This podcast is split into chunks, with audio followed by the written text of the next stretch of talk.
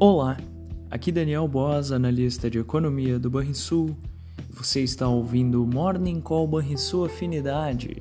Hoje é dia 3 de novembro e no exterior as bolsas estão mistas à espera do payroll, o relatório de empregos do mês de outubro dos Estados Unidos. Vale lembrar que na quarta-feira o Fed manteve a taxa de juros inalterada em sua mais recente reunião.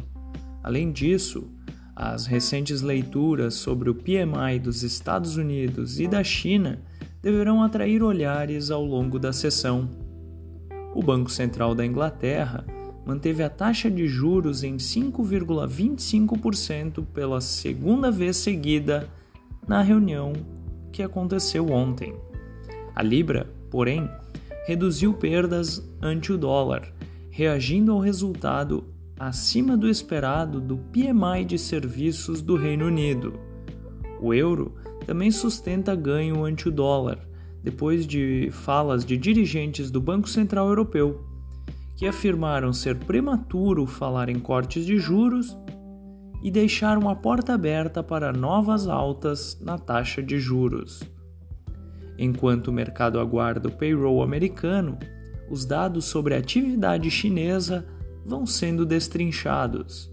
O PMI de serviços avançou levemente em outubro, permanecendo em terreno expansionista. Já o industrial, como havíamos mencionado no início da semana, voltou para o campo contracionista. Essas foram as notícias internacionais. No Brasil, em dia de agenda vazia, as atenções estarão voltadas para o a possível mudança da meta fiscal para 2024 e da tramitação das medidas que aumentam a arrecadação.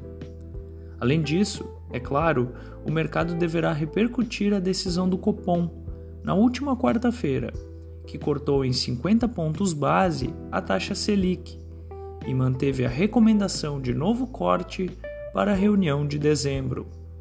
Quanto a isso, poucas surpresas apesar de um tom um pouco mais duro dos dirigentes, sobretudo por conta do cenário internacional. Os mercados poderão ter abertura positiva, se ajustando ao bom humor geral de Wall Street, que ocorreu principalmente na véspera. Os sinais mistos dos treasuries e a queda do dólar ante várias moedas poderá aliviar os ajustes no mercado de câmbio e também de juros. O ponto central da sessão deverá ser mesmo o debate sobre a meta fiscal para 2024.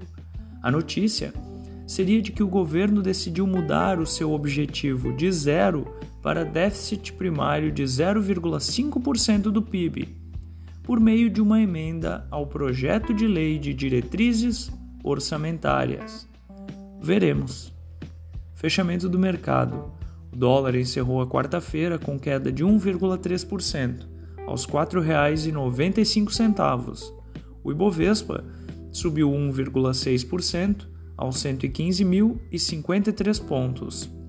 Já ontem, o S&P 500 subiu 1,8% aos 4.317 pontos. Voltando para quarta-feira, o DI futuro para janeiro de 2025 caiu 12 pontos base a 10,86%. E o DI futuro para janeiro de 2030 caiu 20 pontos base, a 11,49%. Você ouviu o Morning Call e sua afinidade com os destaques do dia. Acompanhe de segunda a sexta-feira o nosso overview.